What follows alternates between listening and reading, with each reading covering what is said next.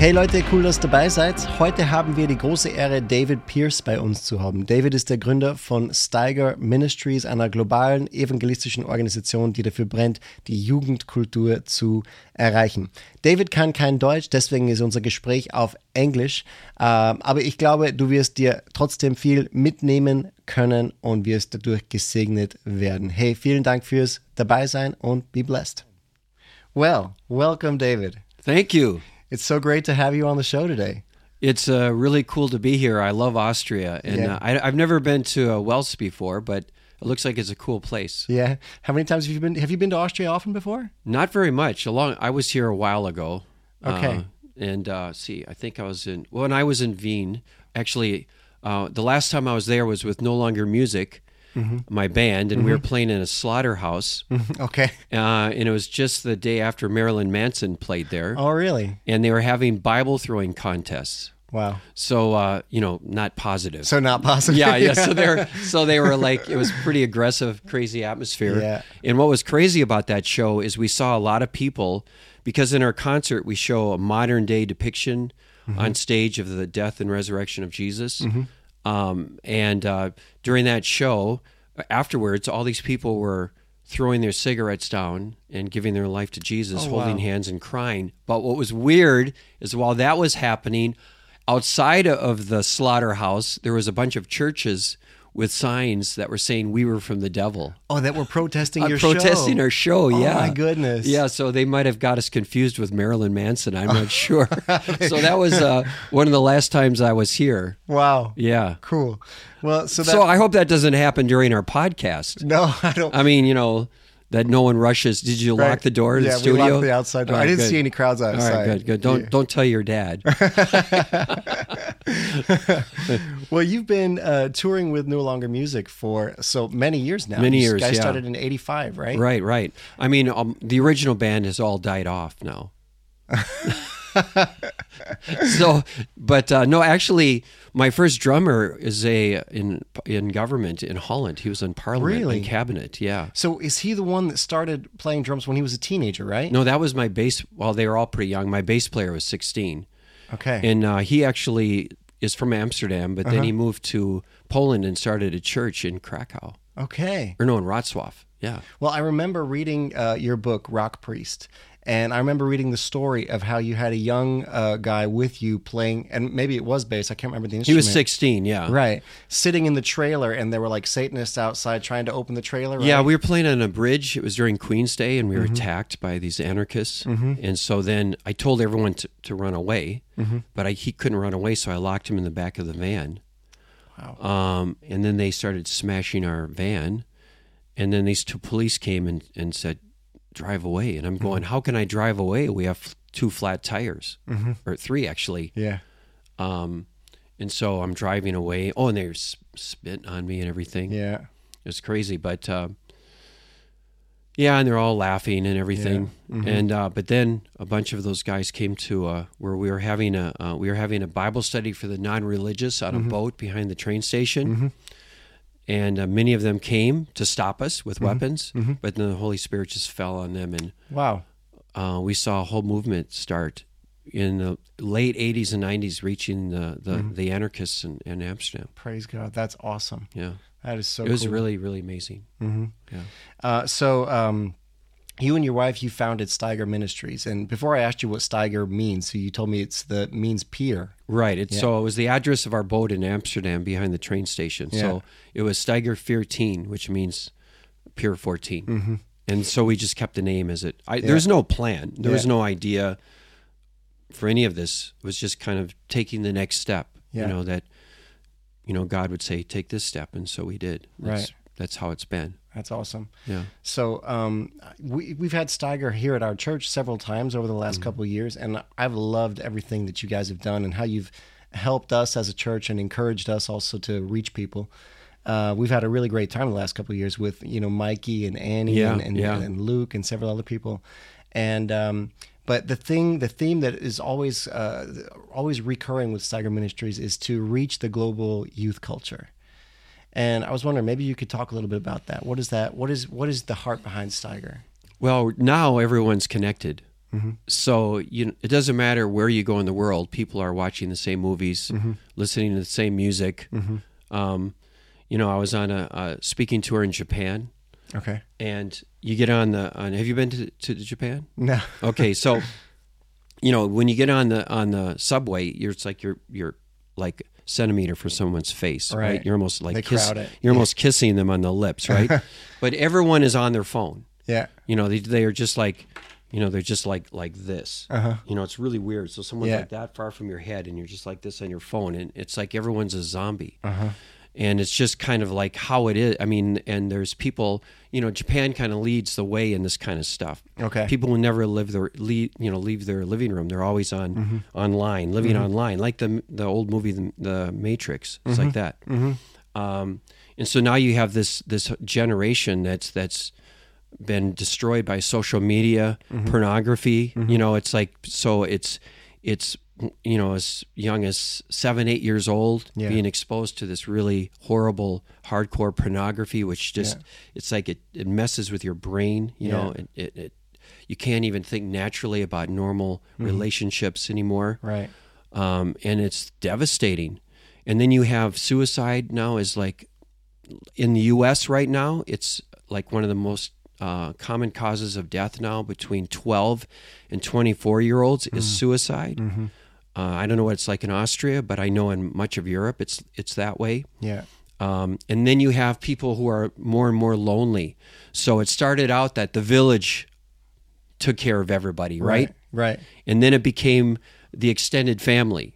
So it was you know the parents, the kids, grandma and grandpa, and then it became just the parents and the kids, and then it just became living together with somebody, Right. and then it became you and your dog. Right. And so now you have in much of the world people living alone. They hit, you know, like mid 30s, you know, early 40s, living alone, and their best friend is their dog Right. online all the time, Mm-hmm. more and more anxious. You know, so you have an explosion in people taking, you know, anti-anxiety pills and right. Mm-hmm. depress. You know, it's just it's and it's it's it's like a catastrophe, Mm-hmm. and and then this idea that there's no truth, only what I feel, Right.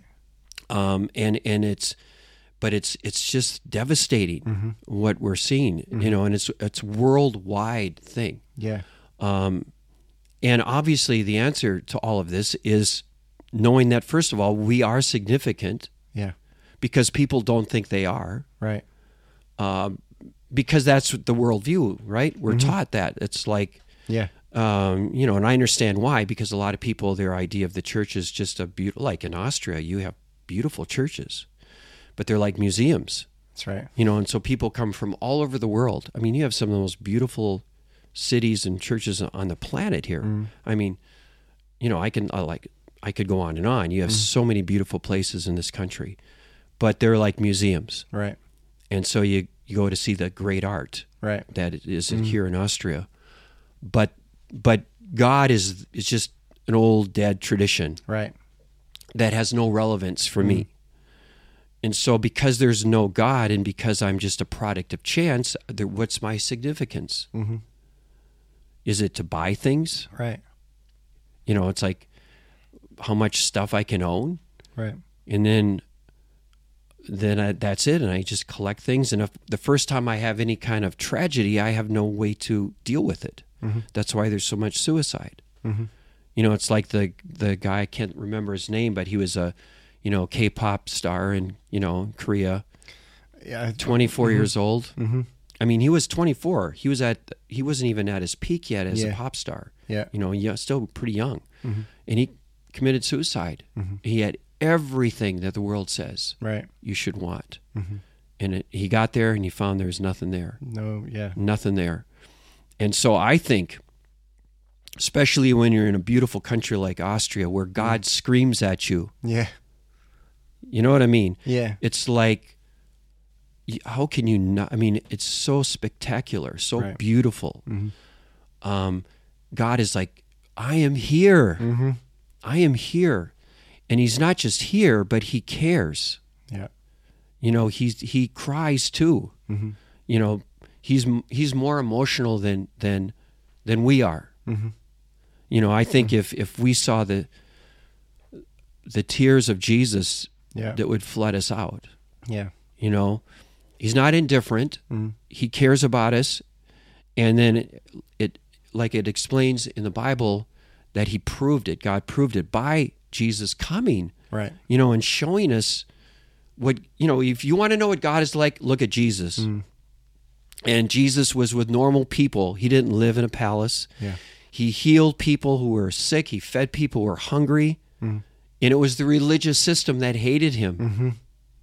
That's the thing. It's like there's so much uh, there, there's so much Christian history in, Yeah. in Europe. Like you Yeah. said, we have beautiful churches, and there's a huge church in like every village in Austria. And they're beautiful. Yeah, and there's so, Yeah. a lot of Christian religious tradition. Yeah. but not a lot of um, you know, not a lot of revelation about the living Christ, and not not a lot of relationship with God. But there's this religious idea of Him being, you know, far away and untouchable and unapproachable. Also, I was talking to one of my uh, friends recently.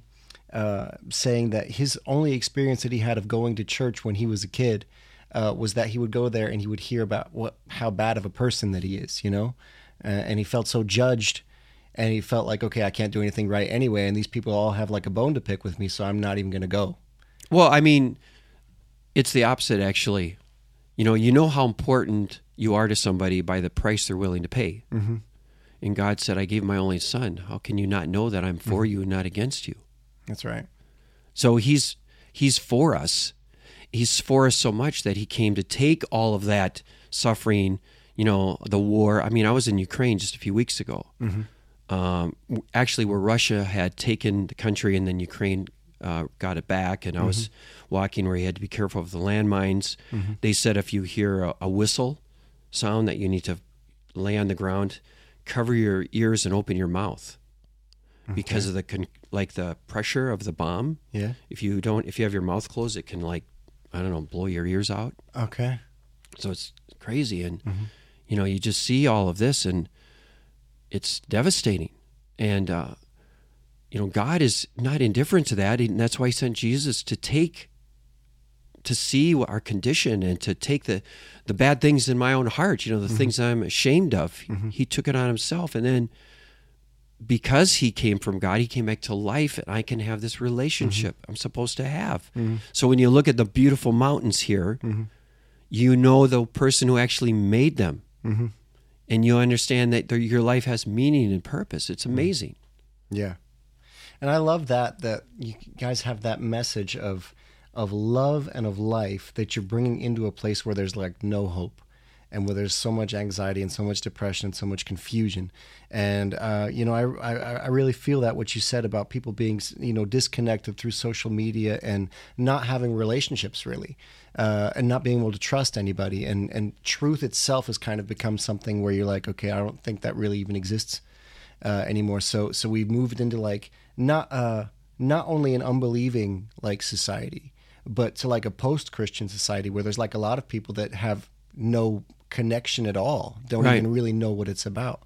yeah And um and so when you when you reach when you reach out to hurting people, um, there's often there's like some backlash that goes along with that, right? Like often when you when you talk to someone that's really been wounded, maybe even by the church, uh, or just wounded by life, you can tell that they've been hurt, right? And there's not everyone is open to that message of love and life. Sometimes there's even like a, who who do you even think you are coming here with a message like that? And, Yeah. and you're no stranger to that. Um, obviously, you you've experienced a lot of that uh, with no longer music over the years. But how do you, you know, like in your ministry, even when you experience so much of that, how do you keep your heart tender towards people and uh, and and keep going there with that love? well one of the things i do always do uh, on a daily basis is i'll say god let me see the world through your eyes you know i'm selfish you know if i if i'm on my own i'm i just care about myself and uh, i don't i just concerned about me right? Mm-hmm. But that's why I, need god's heart. I need to ask for his heart. Mm-hmm. It's not about trying to care. It's about saying god i don't care. Help me to care.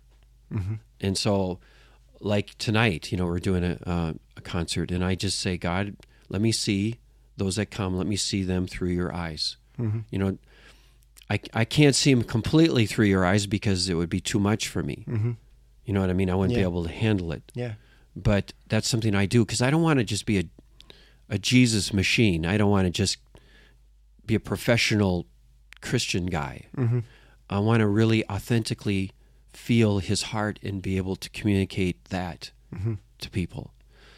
And so that's I think how you do it is you you know and if you're if you're talking about people who are involved in trying to serve God whether they're you know in missions or pastors or whatever I think a mistake you make is you get so busy doing things for God mm-hmm. that you stop making knowing God the priority. Mm-hmm. So it's very easy, you know, when you have this revelation of God and you're like, I want to do something for him. I want to give him my life, mm-hmm. which is what happens when you have this encounter because you can't what else is there, right? Right. But the the the trap is and I think it's a spiritual trap is that the devil gets you to be so busy mm-hmm. doing things for God that you don't spend time with him. Yeah. And so the it's really important that I make knowing God uh, the most important thing. Mm-hmm. You know, not just teaching the Jesus principles, mm-hmm. but I need to know Jesus. You know, everything I say to other people, I need as much as they do. Yeah. And so this is something, you know, and I've been doing this for a long time. And so, but I think that the longer you walk with God, the more radical you should become. Mm-hmm. You know, because I'll talk to people who have been following Jesus for a long time, and it's like they'll say, Yeah, when I was in my 20s, you know, I was mm-hmm. doing all this crazy stuff for God. And mm-hmm. then I got older, and then I got a family, and, and now I'm more reasonable. And I think, No, that's not how it should work. Yeah. You know, I think the the longer you walk with God, the more your faith is alive, the more radical you should you should become. Yeah, that's true. That's awesome too. Like, I mean, you started uh, No Longer Music. How old were you when you started that? Uh, 32. Now I'm 69. Okay, so that's a long time, but you still have the same message, and you're still going. Like, I mean, our city is is really not a, a big place. Yeah. So there's not like a lot of accolade here or anything. Like you can, you wouldn't come to a place like this to like really show off, you know. Um, so that's why I love that. You know, you're so interested on um, interested in the individual people. Um, I love that, and and then asking the Lord, like you said, every day. Um, you know, let me see people through your heart, because you know I feel sometimes like there's there's too much for me to feel. Like, Oh, I know. I know what you're saying. I can't feel the there's there's so much stuff going on, and I can't be broken for for all of it because it'll crush me. No, you can't, and you're only supposed to give your five loaves and your two fish. Yeah. So, you know, the story in the Bible about how how Jesus took these five loaves and two fish and, and they multiplied and fed thousands of people with them. Mm-hmm. So God isn't asking me to give more than I have. He's just asking me to give what I have. Mm-hmm. And then he multiplies it. Mm-hmm. And then I've been meditating on the scripture that says that that God puts his power in jars of clay so that everyone will see that this unsurpassing power comes from God and not us. So God intentionally puts his supernatural power in weak people. And that is should be a comfort Yeah. Because then I don't it's like I think do I will I ever get to the point where I don't feel weak? Mm-hmm. No. Mm-hmm. Not if I'm living a life of faith. Right. And so the comfort in that is I can't do it. Mm-hmm. I you know, but God can do it through me. And it sounds like a like the same thing, but it's not. It's a it's different. It's like I'm not taking myself too seriously. Yeah. You know, like Right. like somehow I it's up to me and I have to work myself up and I have to have the best strategy and program and all that mm-hmm. kind of stuff. Mm-hmm. No, it's not true. Mm-hmm. The revolution always begins with weak people giving their five loaves and their two fish. And I think that's that's supposed to happen in Austria. I, I'm sure of it. So it's like the, it's like a difference between ability and like availability. Right? Yes, So- yes. You look at the heroes of the faith; they're flawed people. Yeah. For those that don't know what I'm talking about, it's in Hebrews, and it's it talks about all these like people with notorious people. yeah, crazy. I mean, crazy. crazy past, just you know, but they were heroes of the faith. Why? Because they believed God. Right. So with all of their frailties and human, you know, problems, and I'm not saying that God doesn't want to make us stronger. He doesn't want us to remain weak. You mm-hmm. know, it doesn't mean I believe in sinless perfection, but I mm-hmm. do think He does make us, you know, gets rid of junk in our life so we Yeah. can be, you know, have the more of His presence in us. But He always used weak, flawed people. Mm-hmm. But the, what they had, what they, the reason He could use them is they believed God. Mm-hmm. They actually believed God. You know, it's like sometimes I have the belief of demons. You know, it says in the Bible that that the even the demons believed and they trembled. Right, right. But faith mm-hmm. without works is dead. yeah. So it's not just I believe, but but real faith is going to involve action. Right. It's an active. It, mm-hmm. it's impossible for it to not be. Mm-hmm. Otherwise, it's just acknowledging. Right. And for a long time, I was confused. I thought it was the same thing. Well, I acknowledge Jesus, Yeah. but and I thought that was faith, but it's not. But also, you don't experience the Holy Spirit until you act on your faith. Yeah. You don't experience the things that you read about in the book of Acts until you act on your faith. Mm-hmm. That's when it becomes alive. That's when it's like, this is the the best thing I can do with my life. Right. It's not because I believed I go and do something with Yeah, and it's it's working life changing. You know, it's not just oh I have this superior philosophy. Yeah. You know, it's not like oh this is a really good you know belief Right. system that I believe now. So Yeah. it's it's completely revolutionizes you. Right. And that's the part I didn't understand when I when I had more of a cultural understanding of Jesus. Mm-hmm. Awesome. How can how can we like as a church, you know, like if if we want to live that out and, and live this life of faith and and uh, uh, and have this living relationship with God and take that out to people, where can we intersect with culture? You know, like if we live in like a post-Christian culture, the, the the way we do, and people are so disconnected, sometimes it's even difficult to get to know people just on a normal level uh, because people are so disconnected nowadays. You know, it's even since like the pandemic, even more so. Yeah, I know it's I know it's ter- been terrible with the the pandemic, hasn't yeah. it? Yeah. Yeah. How can Yeah. we intersect with culture? Like, how can we bring that message like day on a day to day basis? Like, how can we intersect with people that don't even know what we're talking about? Listen, I think one of the biggest problems, um, or the biggest things people face today is no one listens to them. So I think, okay, how can I go and talk to people about Jesus by listening to people? You know, looking for opportunities to ask them how they're doing, how they feel, um, and then out of that, uh, have a very intentional. Uh, I'm go- I want to share Jesus with them, but I don't start by telling them about Jesus. I listen to who they are first. Like um, a couple days ago, I was in uh, Stuttgart, I think, and uh, this guy came up to me after the sh- our show, and he said, "Wow, that was really cool." And I said, "So, what do you believe?" And he says, "Well, I, I'm, you know, I think that the light is is in all of us, and we're." You know, and I said, "Oh, really? Why do you believe that?" Mm-hmm. So in the past, I would have right away tried to explain, "Well, that's not mm-hmm. cool" or whatever. Mm-hmm. Instead, I just said, "Tell me why do you believe that?" And so then he had to defend his position, and he couldn't really because he didn't really think it through. But I wasn't, you know, mocking. I just said, "Really, I don't quite understand." And he said, "Yeah, you know." And then I said, "Well, did you know that Jesus said that he was the light?" You know, before you go to, to sleep tonight, talk to God in your room and say, God, are you there? And then read uh, the Gospel of John, the first chapter, mm-hmm. where it starts out that Jesus is the light. And he's the Logos. Mm-hmm. And I said, You're saying that you are you want to know the light? Well, Jesus is the light. And it just like wham, it just hit him. But I needed to listen. I needed to listen to him. You know, and a lot of people uh, that we see come to Jesus, it's just because they've never experienced people that even care enough to listen Yeah. to them, and then and then you, in a natural way, also talk, you can't help it. You know, you're if you're really walking with Jesus, it, you have to talk about him. Yeah.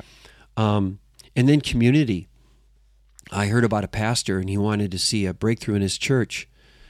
Uh, and as he was really seeking God about that, he felt like God told him to shut down his church for a few months and tell his all the people in the church to invite their neighbors in for breakfast.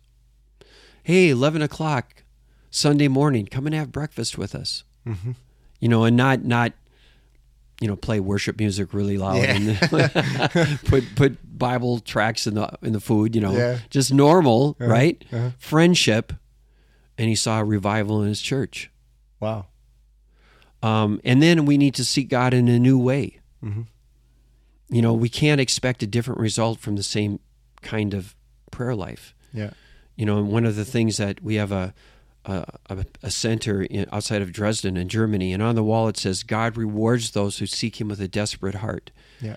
and that's based on Hebrews 11:6 where it says without faith it's impossible to please God and to and to have faith you need to believe that he exists mm-hmm. so he actually we actually need to believe that he exists and that he rewards those who seek him with a desperate heart Yeah. Okay well every breakthrough I've ever had has come when I've sought God that way Mm. and if you're if you're listening to this and you want a breakthrough that's where it starts Mm. you know um, seeking him in a different way Yeah. you know not the way you always have and not this isn't a religious prayer you know that can i've been in those kind of prayer times Yeah. and they're just like a weight you know they're not um but i'm talking about it god i need to understand. I need to mm-hmm. know you. You know and, and i also need to read the bible in a, in a non-religious way. Yeah. because when you read the bible in a religious way you just kind of okay i'm going to read the bible. So you mm-hmm. read it. Okay i've read the bible mm. and that's it. But when you read the bible in a non-religious way you struggle with it. Mm-hmm. What is jesus saying there? Right. is that true? Have i seen that happen in my life? Does this make sense why is this what is you know i wrestle with it. Mm-hmm. I struggle with it. Mm-hmm. Then i'm reading the bible. Mm-hmm. And then i ask god i don't understand this here or and i act in what i read instead of just kind of doing my religious thing. Right. and that's that's when things start to Mm-hmm. change radically. Yeah, I think that that that word that you said that that seeking with a desperate heart, I think that's a total key because if I can allow myself to feel that de- desperation, Mm-hmm. um, then that's going to be attractive also to God. Right. If I can get myself out of the way and say, okay, I really can't do it by myself, Right. and I don't, I can't figure it out by myself either. Right. Then then uh, then we can um, find that humility also to be able to receive. Right. It's that weakness Mm-hmm. that we were talking about earlier. It's like, I can't do it. Mm-hmm. You know, it's not. I used to think humility was I'm a cool guy, but I'm going to act like I'm not. you know what I mean? Yeah. But humility actually is reality. Mm-hmm. It's when you understand reality because the truth is, I am super naive Mm-hmm. if I think that there's anything I can do that's going to make any difference with the kind of issues that we're facing today. Mm-hmm. You know, that I'm living in, in a dream if I think that I can, you know, if I don't really see the kind of crisis that the world is in, you know, even here in Austria, Mm-hmm. Yeah. right? Right. You know, the mountains may be beautiful, but we're in crisis here. Right. And so we need we can't do it. And so so that is that is actually understanding the truth of my Yeah. situation and out of the understanding of the truth of my situation, humility is the only re- reaction Mm-hmm. that I can have and then it's like God help me. That's when things that you know, God help me Right. you know i but i'm not satisfied to stay like i am now i can't do it Mm-hmm. you know because the years go by you know you're 20 and then you're 30 and then Mm-hmm. 40 and the years go by Yeah. you know so don't waste any time Right. you know really Mm-hmm. say god i i want to i gotta have a breakthrough here Mhm. you know i can't keep going the way i am Mm-hmm. i need a breakthrough in my life and in my family you know in my situation whatever it is. Mm-hmm. but i am not satisfied to just keep going the way i'm going now Mm-hmm. and that's when things change And we have to be ready to take chances as well. With Well, that, right? exactly because uh, you know a lot of people probably wait for a more opportune time to start this or that or to follow the dream that Right. they have in their heart or whatever Right. to to really say god okay i'm i'm ready to follow you right but then that time never comes no because it never will Yeah. because you want to do it without faith mm-hmm. because faith is like if god isn't with me i'm gonna die mm-hmm. so then you don't want yeah you want it to be without faith, right? God, I'll follow you if everything is lined up and I have all the money in the bank and I have all the, you know, Yeah. and there's no like things that are everything is clear before me mm-hmm. and you'll never do anything. So it's about it's about Holy Spirit led risk, but but like you're you're right, risk is the key. Mm-hmm. You know, where there's no risk, there's no faith. Mm-hmm. That's that's so true. And I I think that like in all of the things that like the resources that you've put out that I've seen like Rock Priest a lot of that is, you know, just a lot of stories where there was big risks taken and living on faith. And then a lot of people were touched by that. A lot of people were saved by that. And then uh, or like dancing with skinheads. It's also not Oh, you you know- read that too. well that's not that's not, you know, a, a people group that most people would have a heart for, probably, I would say. Well, that was during a certain period, yeah. You, I've told you, you should read Revolutionary. That would be Yeah. a good book for you to read. Yeah. Yeah. But that's awesome, though, to to to uh, to see how many people that that touches when you're willing to just step out of the boat and then follow the Lord, even if it means risk. And uh, and I think that you know we're in a time right now uh, in the body of Christ and in the church. There's there's uh, you know a young generation rising up right now, like Gen Z and Gen Alpha. They're going to be the next people that are going to do really huge things for the Lord. And we know though that uh, and are doing things for the Lord. Um, but like we said, you know, th- throughout this, there's this o- overwhelming feeling of I can't do it. I can't do it at all. I have no idea even where to start. I'm not made for that kind of, you know, uh, danger. I'm not made for that kind of even influence, probably, you know, like Right, right. where I just doubt myself the entire time. Right. So, like, um, you know, uh, what would you say maybe to just a generation of people that are anxious about themselves, that maybe have even grown up like like we've talked about, like on social media, and f- feel that disconnect themselves, but still know, you know, that God is maybe leading them in a certain area, or God wants to use them in a certain area, but they feel that doubt. Hmm. Well, again, I think the problem we make is that we think God wants to fulfill our dreams when I think He wants to kill our dreams. Hmm. So it's about throwing your dreams down and asking God for His dreams because His dreams for your life are way better. Because you've got yourself in this little box and you're basing it on your your perceived gifts and abilities and circumstances and all of that. Mm. And you don't if you're not careful, you might have your dreams mm. and you don't want your dreams. If I would have thought about the kind of dreams I had for myself when I was in university, mm-hmm. the visions I had for my life when I was in university with my friends, I thank God every day I don't have those. Mm. I, you want God's dreams mm-hmm. to begin with, so th- kill your dreams, Wow. Kill them mm-hmm. because they're small and they're stupid. it's true. Yeah. You know, and they're based on you because Right. it's not who I am, it's who God is. The problem today is that everything is about me, Yeah. and it's not about me. You know, Jesus said if you want to find your life, you have to lose your life. Mm-hmm. But if you lose your life for my sake, you will find it. Mm-hmm. So it's not about self abasement. It's not about less. It's about actually f- true life. Mm-hmm. It's about finding out what you're put on this planet to do. Mm-hmm. You know, it says in the Bible, before you were born, when you're in your mother's womb, you were created for good works. Mm-hmm. Okay, and good works are by definition things that have eternal purpose, significance. Mm-hmm. So every single person listening to this was put on this world for something important, significant, Yeah. eternal. Mm-hmm. But you're not going to find those if you keep saying, This is what I want to do with my life. God bless it. It will happen when you say, I, here's my life. Tell me what you want. And, and I want to know you more and then I'll take the next step. You know, and and and God starts to then take away those those small little ideas you have in your own head, and He starts putting His ideas inside of you, and they're like. He'll he'll put things you never would even like. It also says in the Bible, dare to imagine or think. Right. You you, you wouldn't even dare. You might have think you have a big imagination. Right. Paul says in the Bible that he will put thoughts, he will do things that you wouldn't even dare to right. imagine. Mm. You not even dare. It's like, oh, I can't. That's just too much. Mm. That's what it means to follow Jesus. To follow Jesus is supposed to be a supernatural life. Yeah. I don't know how it got hijacked into the mainstream. Mm-hmm. Because now a lot of people think if you're a good Christian, you really fit into the mainstream. Yeah. Isn't that right? That's true. Yeah. you know you're just very uh, respectable mainstream guy and then you're really a good christian but that's never been what following jesus was about. It's mm. countercultural. That's right. it's revolutionary. It's upside down. it's upside down and it's it's also miraculous. Mm-hmm.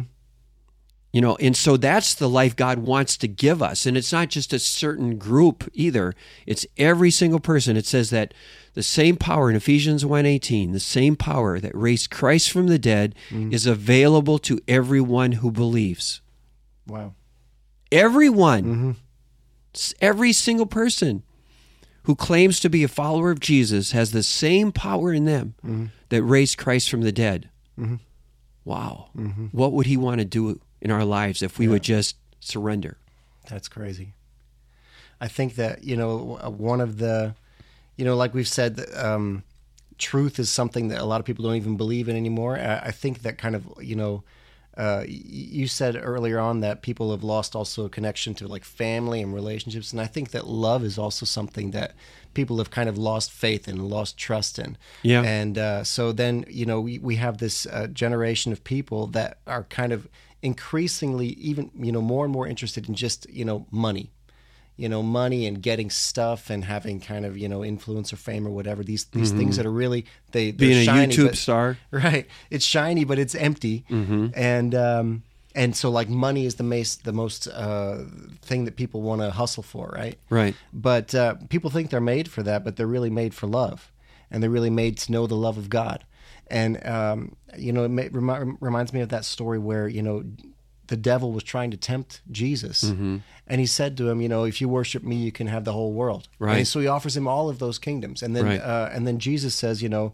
Obviously, he he uh, tells the the devil he's not going to go with that, and sc- speaks the word to him. Right. Um, but to think of what Jesus was actually choosing over fame, what he was choosing over, uh, um, you know, all these material kingdoms and all that kind of stuff, what he was choosing was the cross. And so, love, you know, we want to experience love, we want to live in love. Um, but love is often, you know, the, the way God is going to use us to love the world often looks totally different than maybe what uh, the world would imagine. So I think that's really cool the way you said, you know, kill your dreams because, you know, it's nobody's dream to die on a cross.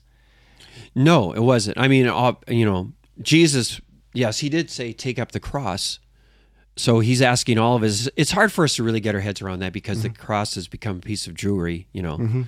So it was way heavier than back then when Jesus said it. Then we don't really understand how mm-hmm. what an intense thing he was saying there. Yeah. Um, but but then he also said it was the joy set before him that allowed him to go to the cross. Yeah. So it's not out of a out of a martyrship thing. It's he it was he said take up the cross, but then he said I will come and take my burden. It won't break you, mm-hmm. and I'll give you rest for your soul. Ah, yes. So this is not a okay. I'm going to be I'm going to be a monk and I'm going to carry Yeah. a cross. You know, like in South America, some of these guys carry these crosses around mm-hmm. and whip themselves and Yeah. stuff. Mm-hmm. It's not like that. Mm. It's freedom actually. In it's it sounds like a contradiction, but it's when you become free and alive. And then whatever that narrow road God has for you, it's like the best. Mm-hmm. You take the narrow road because it's the best, mm-hmm. but it's still a narrow road but it's the best. But see, a lot of people think, well, I'm not, I don't want to take the cross, but then you're going to carry another one because the world has a cross for you too. Yeah. And the cross that the world wants to give you will suck away all your passion, mm-hmm. all your joy, all your everything you're created for. It'll take every make everything that was color, it'll turn it into gray, mm-hmm. and you're going to be an old man sitting in your house with all of your things, mm-hmm. and you're going to go, "What have I done with my life?" Mm. That's so. It's not about do I want to carry a cross. It's really whose cross do you want to carry. Right. And if you take the cross that Jesus gives you, you're going to experience everything that you're put on this planet to do. It's going to be narrow, but it's going to be the best. It's going to be the richest. That's awesome. Praise God. yeah, really. That's what I think too. Well, David, I'm very thankful that you took the time to be on our show today. It was very, uh, really, there's a lot of depth in, in, in everything that you said. But I just want to say thank you also for your inspiration and for your life and for, for everything that you've also, you know, uh, ministered to us as a church and how, how you've ministered also to me personally. I'm very thankful for your book. I read it when I was a teenager. It helped me a lot. Well, that's good. And uh, yeah, it was just a, it's a great honor to have you here. Well, thanks for letting me be here. and we're gonna i think we're gonna give you some time to prepare for your show tonight All right, cool. god bless you man Yeah, thank you for too. being on